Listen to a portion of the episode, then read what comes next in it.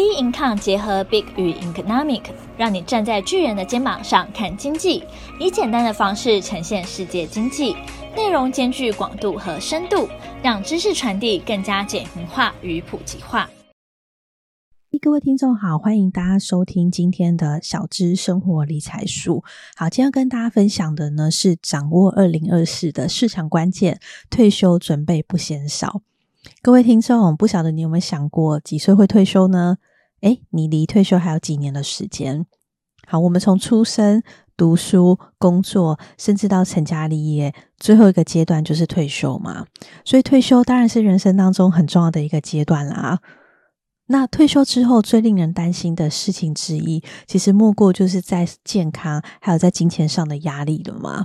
那对于很多人来讲，如果假设退休没有足够的财务支撑，老后当然就会令人什么不安跟恐惧嘛。那听众朋友，不晓得你们家有没有长寿基因呢？其实内政部它有统计说，在二零二二年，国人的平均寿命大概是七十九岁。那其中男性啊，大概七十六岁；女性的话是八十三岁的一个寿命。诶，其实根据其他国家来比的话，就像呃全球的寿命的瑞士全段班，呃男性啊八十一点六岁；瑞典、澳洲的话是八十一点三岁；日本的话是八十一点一岁。其实每个国家的人几乎都活得非常的长寿，那长寿当然是一件好事啊。但是如果假设我们没有稳健的财务计划，那当然也有可能会造成经济上的一个负担嘛。所以全球目前也面临到高年化的一个挑战了。比如说像我们国家台湾也出现了有史以来最大的退休潮。呃，目前来讲的话，民国四十七年到民国五十五年这个阶段，其实今年度陆陆续续已经到了法定就是六十五岁的一个退休年纪了嘛。所以，当台湾已经面临到高年化的挑战的时候，那当然大家很重关注的一个重点就是说，在这个趋势之下，我们有没有提早准备好退休金？因为我们要就是不要成为别人的负担嘛。那当你准备的退休金越足够，其实啊就是为自己负责任的一个想法。随着整个趋势的话，越来越多的年轻族群啊，已经开始提早帮自己准备退休金了。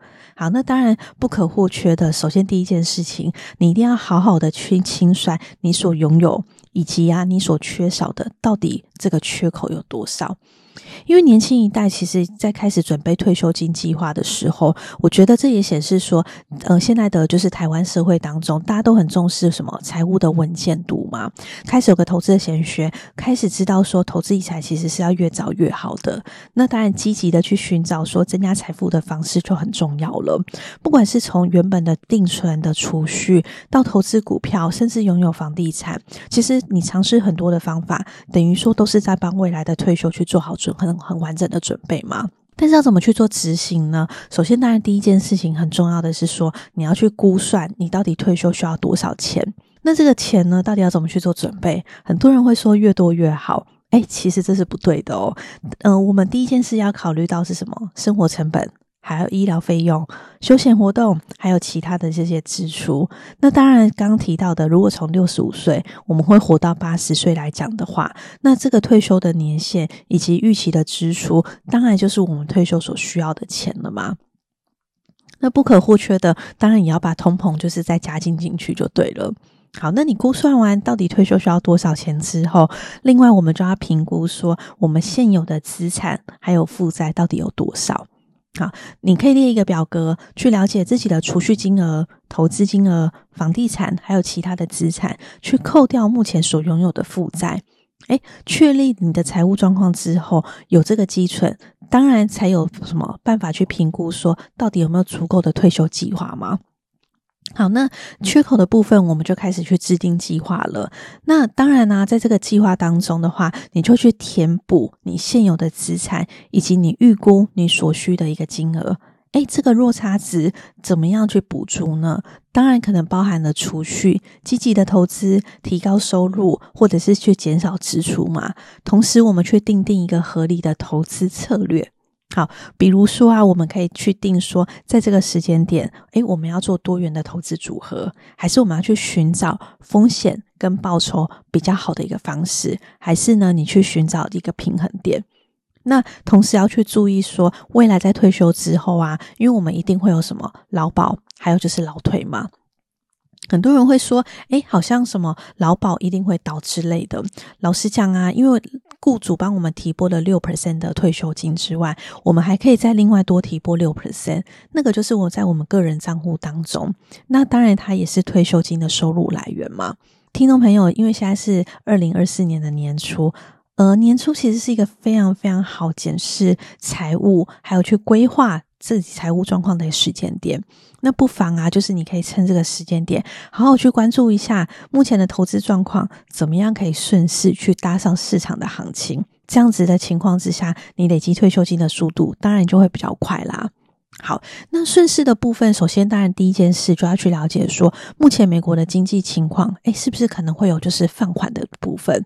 那当放缓，当然不会上升，可能就会带来一些隐忧嘛。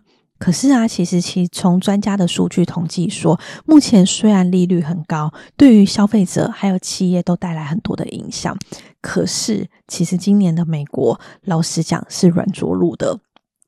那由于啊，就是劳动市场当中的条件，它目前是有放宽的，所以当然通膨率持续下降的状况之下，其实目前呢、啊，在通膨的速度会比二零二三年来的更缓和了。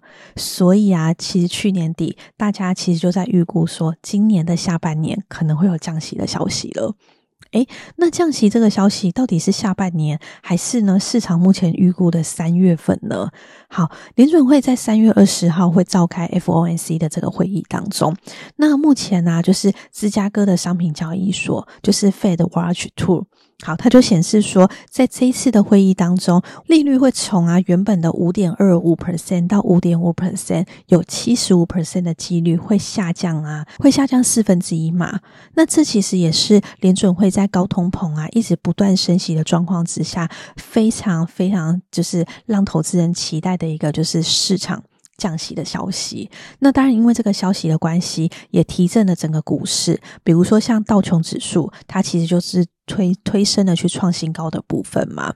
市场预计其实到了今年年底的部分，至少还会再降息，可能呢有七十 percent 会降息，整整就是一百五十个基点。降息的状况之下，代表说什么？钱会从定存出来吗？那对于股市来讲，多头会持续吗？二零二三年呢、其实跌破了说专家跟学者的看法，很多人在年初预估说市场会有什么库存过高。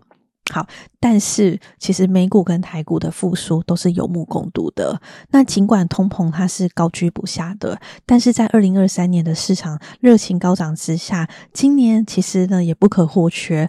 比如说像今年度，诶，选举行情、降息的这个状况当中，都会保持市场的一个热度。那当然呢、啊，就要特别同步的注意是说破坏式的涨势。什么叫破坏式的涨势呢？我刚提到的，因为今年其实会有软着陆嘛。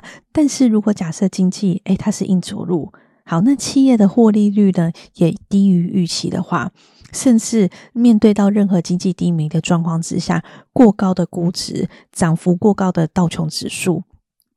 还有就是全球的股市的部分，当然就可能会有破坏的一个部分了嘛。因此啊，虽然我们定定好就是一个退休的计划，它是比较 long term 长期的方式，不过保持市场的敏感度也非常的重要喽。那对于啊你整体资产来讲的话，听众朋友其实还是不可以忘记就是滴水穿石的一个累积，当然这个才有办法让退休计划是可以更完善的。那也可以呀，寻求就是专业的财务顾问的帮助，评估啊，就是你目前个人的状况，针对你的状况做客制化的退休计划，同时给予你建议，还要在财务上管理的一个部分哦。最重要的是，你要记住一件事情，就是退休计划它是一个很长时间的过程，在过程当中你要不断的去做监测，随着时间的推移跟生活的变化，诶，其实都要制定不同的一个调整了。这样才能去确保说，在未来财务稳定度上面的一个关键。听众朋友，不晓得你的退休计划当中是希望可以有稳定的现金流，还是呢，你可以希望说拥有一笔就是好几千万的退休金呢？那我们今天的小资生活理财书就到这边，喜欢我们的也欢迎订阅。有任何问题、任何想法，欢迎到我们的脸书专业或 Instagram 上跟我们做交流。那我们下期节目见喽，拜拜。